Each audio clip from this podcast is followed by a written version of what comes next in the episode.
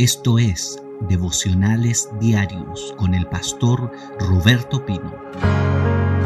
Después de hablar tanto de las obras de la carne, que estuvo muy bueno eso, hoy día vamos a entrar a hablar acerca de los frutos del Espíritu. El día de ayer le hablé de que estos frutos son el resultado de una persona que tiene coinonía con el Espíritu Santo que tiene comunión, que conversa con el Espíritu Santo, que habla con Él, que camina con Él, que interactúa.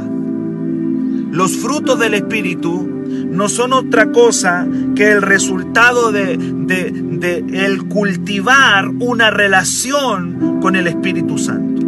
Al final, dos amigos se van a aparecer dos amigos se van a dos amigos se van a comenzar a parecer, hasta se visten igual, hablan igual. Y si tú te haces amigo del Espíritu Santo y cultivas una relación con Él, las características del Espíritu Santo van a comenzar a desarrollarse en tu vida. Los frutos del Espíritu Santo no son otra cosa que las manifestaciones del carácter del Espíritu de Dios en nosotros. Si alguien dice, ¿y cómo es el Espíritu Santo? Gálatas 5:22 te lo va a decir cómo es Él. El Espíritu Santo es amor, es gozo. El Espíritu Santo es paz. El Espíritu Santo en su carácter tiene paciencia. Es bondadoso. Tiene dominio propio, que es la palabra templanza. Aleluya. ¿Cómo tengo eso? ¿Cómo lo puedo desarrollar? Júntate con Él. Camina con Él. Júntate con Él. Interactúa con el Espíritu Santo. Todo el día estate con Él. Y vas a ver cómo esas características se te van a empezar a pegar. Así como la Biblia dice que las malas compañías corrompen las buenas costumbres, doy por hecho que las buenas compañías santifican las buenas costumbres. Mientras más apegado estamos a la presencia, al Espíritu Santo de Dios, más cultivaremos, más se desarrollarán estos frutos en nuestra vida. Gálatas 5:22, tenga su Biblia. Gálatas 5:22 dice, más el fruto del Espíritu es y si ya dice fruto, me está hablando de que implica un trabajo para conseguirlo, una acción, una entrega, un sacrificio. El labrador, para participar del fruto, debe trabajar primero. Quiero amor, trabájalo. Quiero tener más paciencia, trabájalo con, con el Espíritu. Más el fruto del Espíritu es amor, gozo, paz, paciencia, benignidad, bondad, fe, mansedumbre, templanza. Vamos a partir hoy día hablando acerca del fruto del Espíritu y el primero de ellos es el amor. ¿Por qué el primero de ellos es el amor? Porque todos los demás están dentro del amor. Si usted tiene amor, usted va a tener paciencia y va a poder manifestar una paciencia impresionante en los momentos más críticos. Si usted tiene amor, usted va a manifestar paz, va a ser una persona de paz. Si usted tiene amor, va a ser manso. Si usted tiene amor, va a tener dominio propio. Todos los demás características que muestra eh, Gálatas 5:22 están contenidas en el amor. Es más, cuando dice más el fruto del Espíritu, ahí está hablando de el fruto, no dice los frutos, dice más el fruto del Espíritu, es amor. Y dentro del amor están todos los demás. Si tienes el amor, entonces te va a ser fácil que los demás vengan solo. Por eso está en primer lugar. El número uno es el amor. La palabra amor que menciona aquí Gálatas 5:22 como el fruto del Espíritu es la palabra ágape, que significa un amor incondicional. Óigalo bien, un amor sin condición, desinteresado, incondicional. Eh, todos los demás, todos los otros tipos de amor, el amor de pareja, el amor de amigo, son amores condicionales. Tienen sus ciertos requisitos. Cuando hacemos amistad la hacemos por afinidad, por gusto, porque eh, nos queremos como amigos porque tenemos una cierta afinidad. Amén. Hay cosas que nos conectan.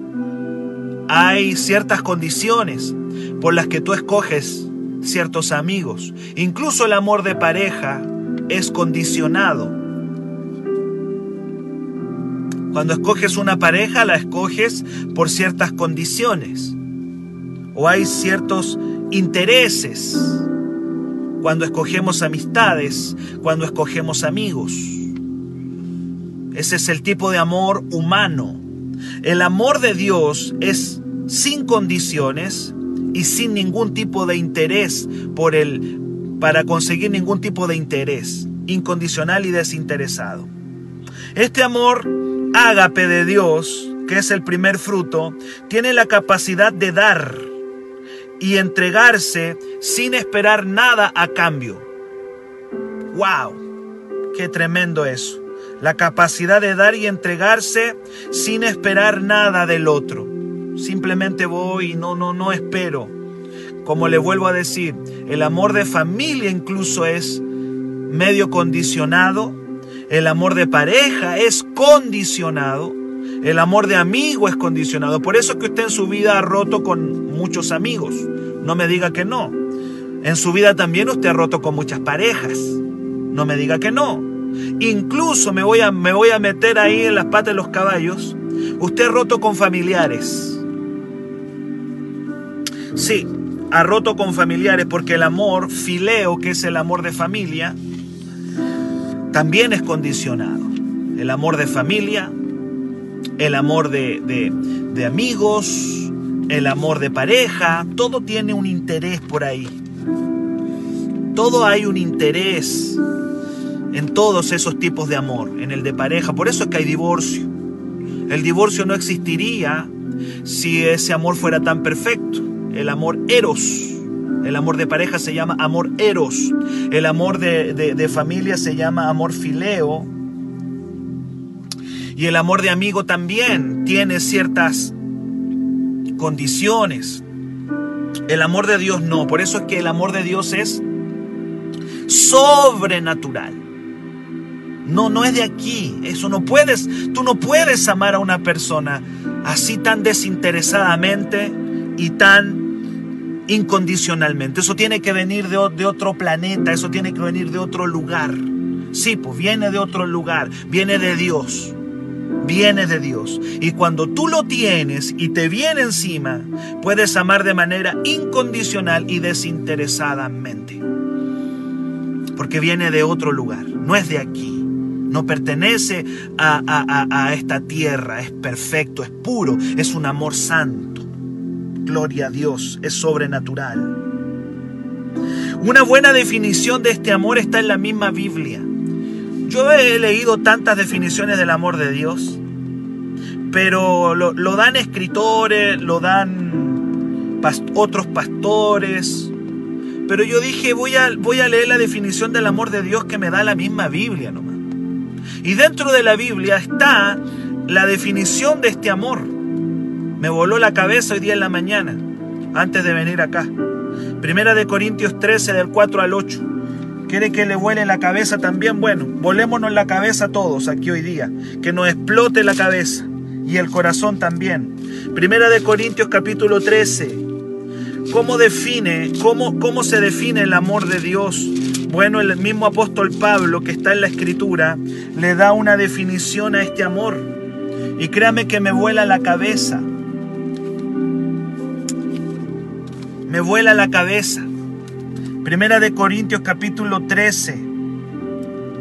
Ya esto lo habíamos leído y yo les había dicho que usted puede tener todos los dones y usted puede tener el don de, eh, eh, eh, el don de hablar lenguas, tú puedes profetizar en la iglesia. Tú puedes incluso repartirle ropa a la gente o comida a las personas y no tenerlo. Porque el repartir comida o ropa, o el hablar lenguas o el profetizar son dones. Hay gente que siente una inclinación a eso porque está llevando un don me nace, dice, no sé por qué, pero me. Sí es un don. Profetizar, hablar lengua, predicar, echar fuera demonios, sanar enfermos, dar de comer a los pobres y una cantidad de cosas. Son dones que se van a manifestar. Pero incluso ejercitando los dones puede que no tenga este amor. Puede que no lo tenga. Y está aquí en 1 Corintios 13 del 4 al 8. Bendigo los que bendigo ahí a a Leandro que está entrando, bendigo a todos los que han, entrado al devocional. Primera de Corintios 13 del 4 al 8 dice, el amor, óigalo bien, es sufrido. Y yo le dije que en, en el amor están todos los demás, están todos los demás características que salen en Gálatas 5:22. Cuando dice el amor es sufrido, está diciendo el amor es paciente. Y ahí aparece la paciencia. Por eso yo le dije, todos los frutos están contenidos en el amor. Todos los frutos están contenidos en el amor. Por eso cuando dice el amor es sufrido, está diciendo dentro del amor está la paciencia. Y luego dice es benigno. Hay un fruto que se llama benignidad. Es decir, dentro del amor está la benignidad. El amor dice no tiene envidia, el amor no es jactancioso, no se envanece. En otras palabras, el amor es manso tiene mansedumbre.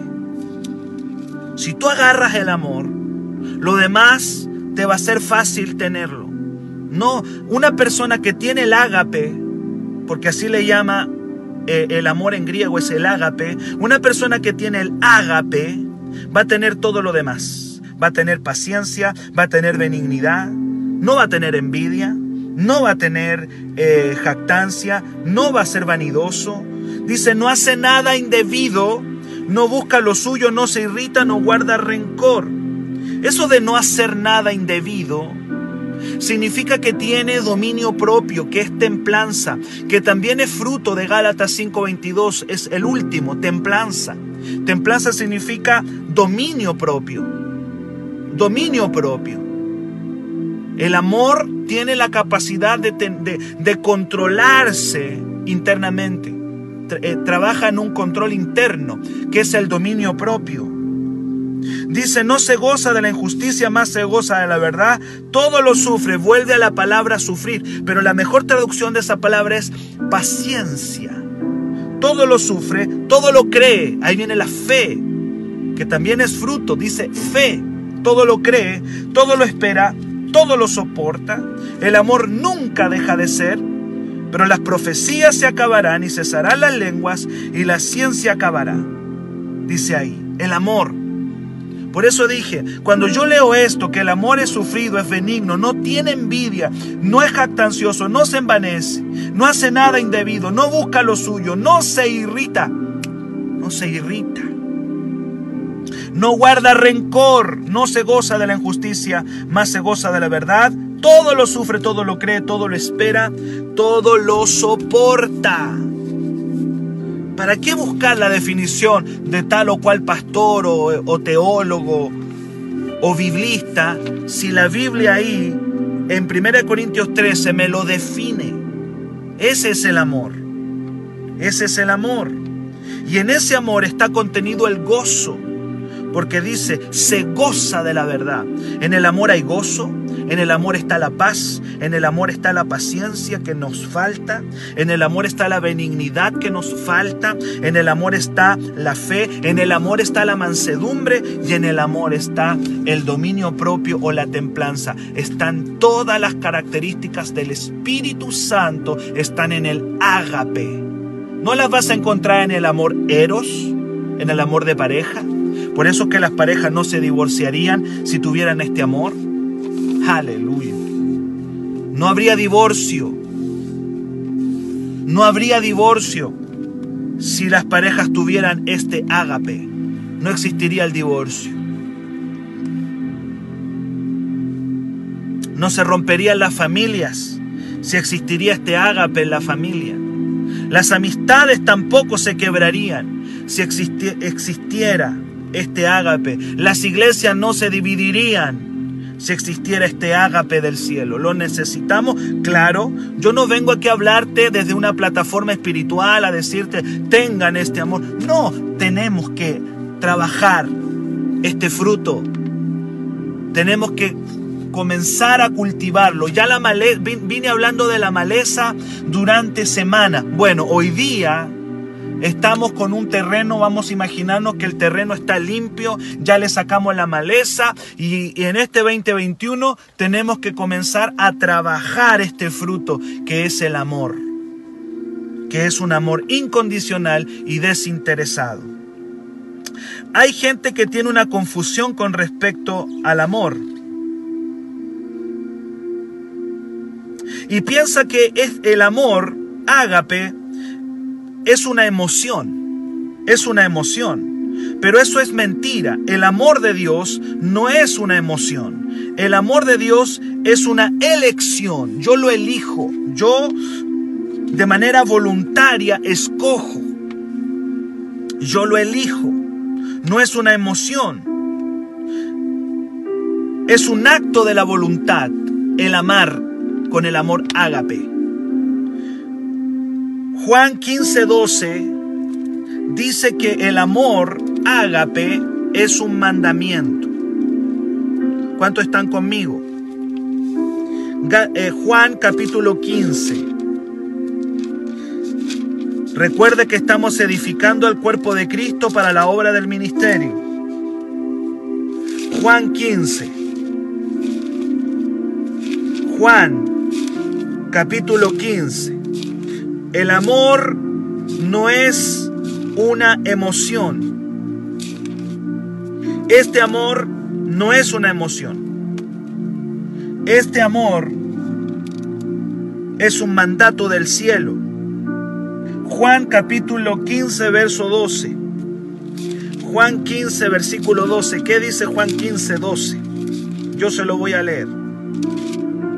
Dice, este es mi mandamiento que se amen unos a otros, como yo los he amado.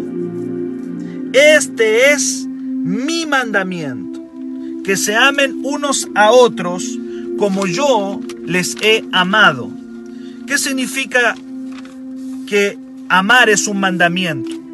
Significa que es una orden, significa que es una comisión, significa que es un mandato. Por lo tanto, si es un mandato y es una orden, está por encima de lo que yo siento y de lo que yo pienso. Y si es un mandato, el amar con el amor de Dios exige de mí obediencia. Eso exige. El amar con el amor de Dios exige de mí obediencia. Obediencia. Es que yo no siento amar a esa persona. No es que no tienes que sentirlo. No tienes que sentirlo, tienes que obedecer.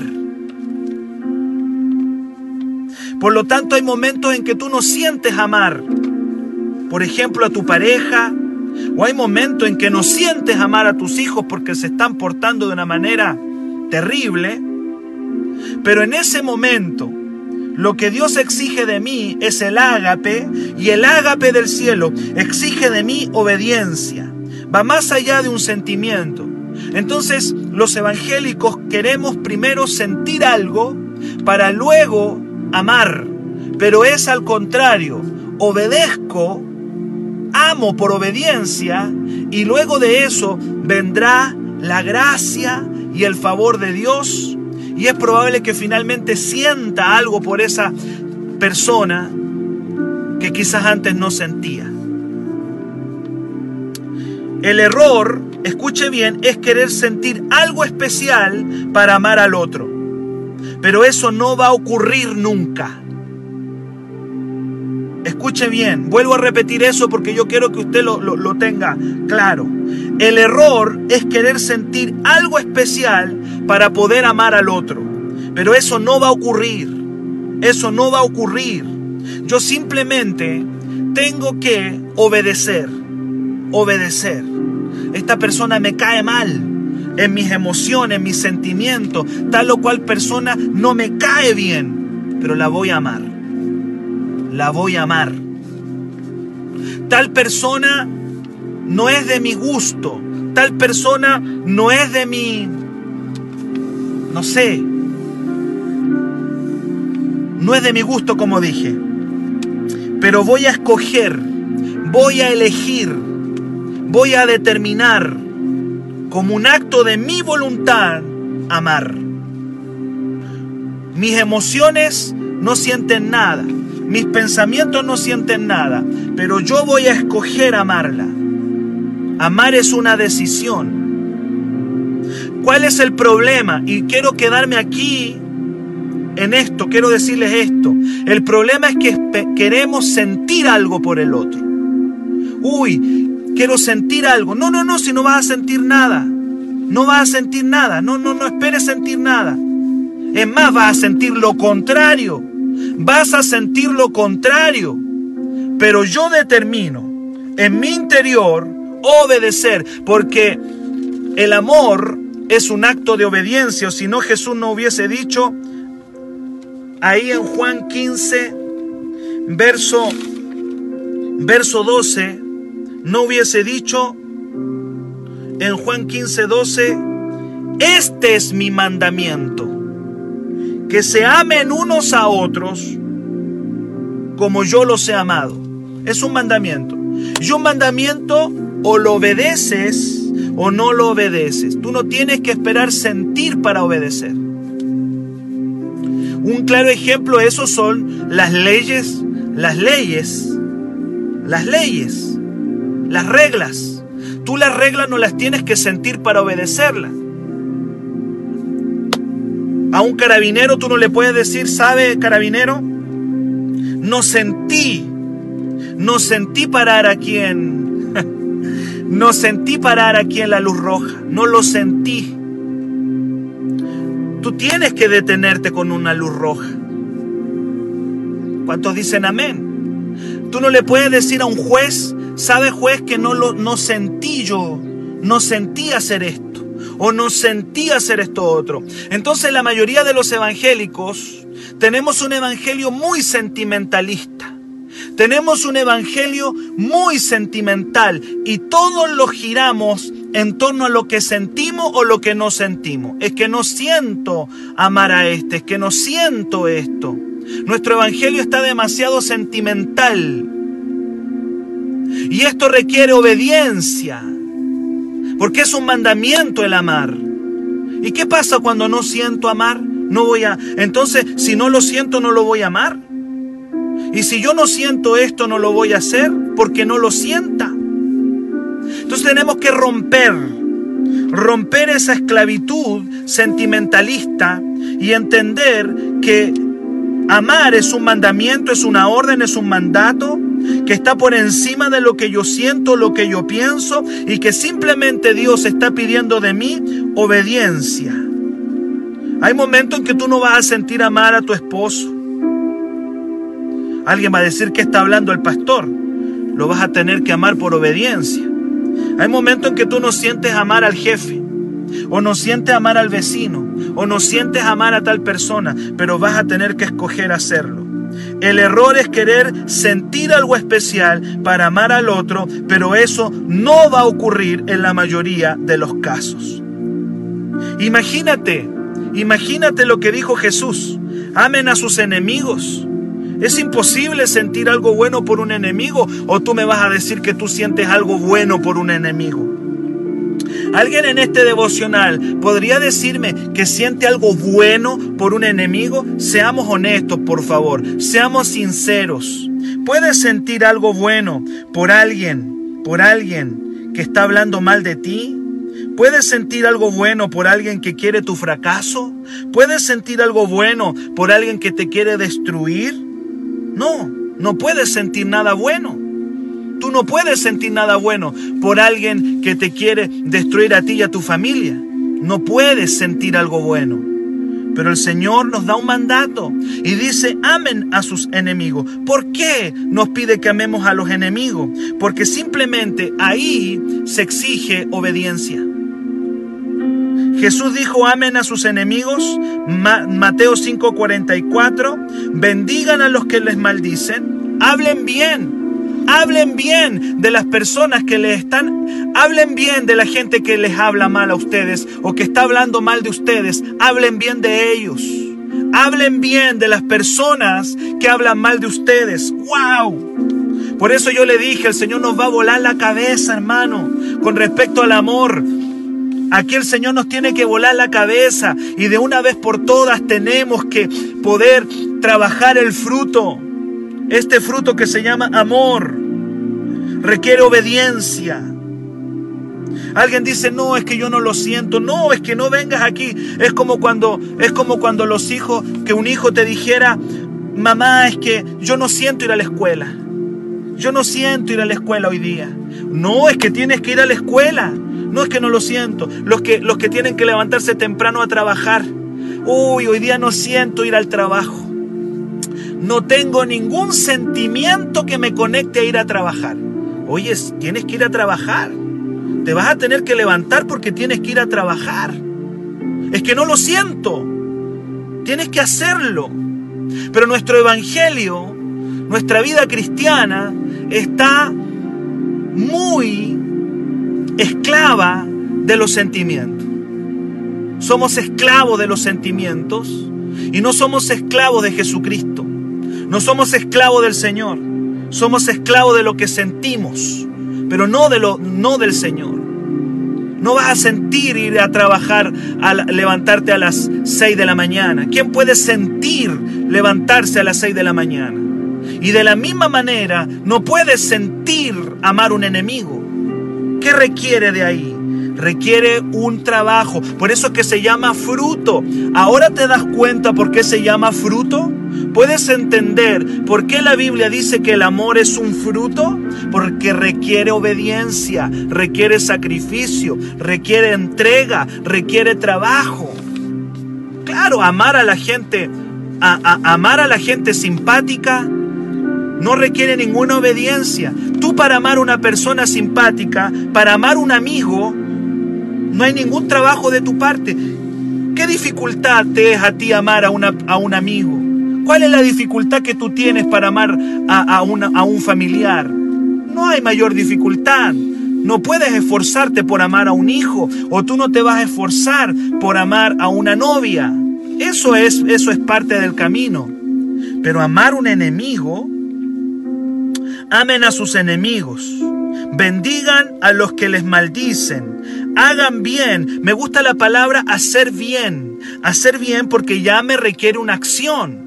Hagan bien. Hagan el bien. Eso es algo concreto. Eso es una acción. Hagan bien a quien, al que les aborrece, y oren por los que os ultrajan y persiguen. Es cuando toman la decisión de amar que la gracia y el poder de Dios te van a ayudar.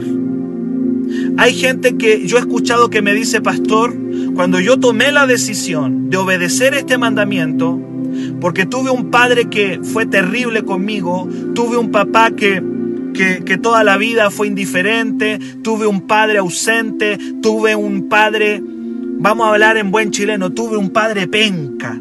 Mi papá fue penca en mi vida. Nunca estuvo conmigo. Nunca me dio nada. Pero cuando yo tomé dentro de mí la decisión de amarlo, ¡pum! Algo me pasó. No me pregunte qué, pero algo se me vino. ¿Y qué se le vino? Vino la gracia de Dios. Ahí es cuando algo ocurre. Vino una gracia, vino una fortaleza, vino algo sobrenatural que más allá que un sentimiento. ¿Sabes lo que vino? Vino el ágape. Eso es lo que te pasó. Que cuando tú tomas la decisión, se te va a venir encima el ágape. Pero cuando tú tomas la decisión y dices, yo no me explico, dice esta persona, si este padre fue penca conmigo, nunca estuvo, en realidad no me dio nada, es más, tuve maltratos de él. Pero cuando yo tomé la decisión de obedecer este mandamiento, algo me ocurrió. No me pregunte qué, pero algo me sucedió. ¿Qué ahí? ¿Qué pasó? Te cayó el ágape, pero tomaste la decisión de obedecer. Cuando tomas la decisión de obedecer en el amor, el poder de Dios te va a ayudar.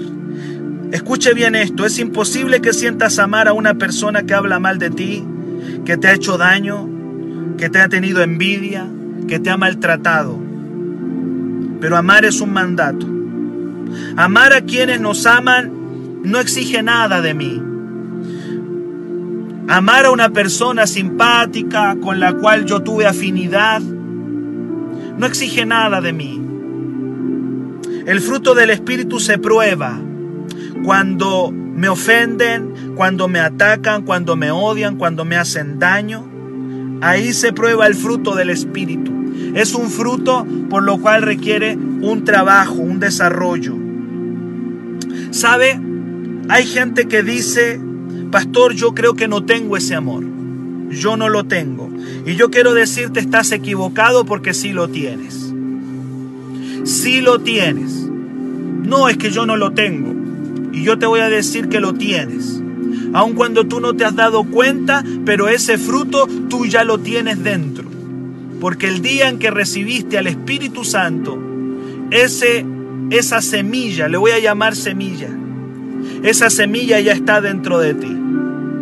Solamente falta desarrollo, solamente le falta crecimiento. Eso es lo que le está faltando, pero la semilla tú ya la tienes. Dice Romanos 5:5 que este fruto, que esto ya lo tenemos. Puede que lo tengamos en forma de semilla. Quizás no, lo, no está como fruto. Puede que esté como una semillita, pero está. Dice Romanos 5:5. El amor de Dios ha sido derramado en nuestros corazones por el Espíritu Santo que nos fue dado. El amor de Dios ya fue derramado en tu corazón. Por eso estás en este devocional o estarías haciendo cualquier otra cosa. Si tú no tuvieras el amor, no estarías aquí. Estarías viendo otra cosa, estarías en, en, en, en otra. Pero si estás acá, es porque ese amor tú ya lo tienes. Lo que le falta, escucha bien, es hacerlo crecer. Es provocar un desarrollo. Y eso requiere trabajo. Por eso es fruto. Por eso es un fruto. Hay algunos que ya lo tienen en abundancia. ¡Wow! Es como un árbol lleno. Tú dices, esta persona realmente tiene amor. Hay otro que quizá todavía no se le ve. Pero el que no se le vea no significa que no lo tenga. Puede que esté, vamos a hablar en palabra figurada, puede que esté debajo de su tierra y no se ha visto todavía. Puede que esté en una forma de semilla que nunca, que nunca ha germinado. Pero está, porque dice la palabra, el amor de Dios ha sido derramado en nuestros corazones.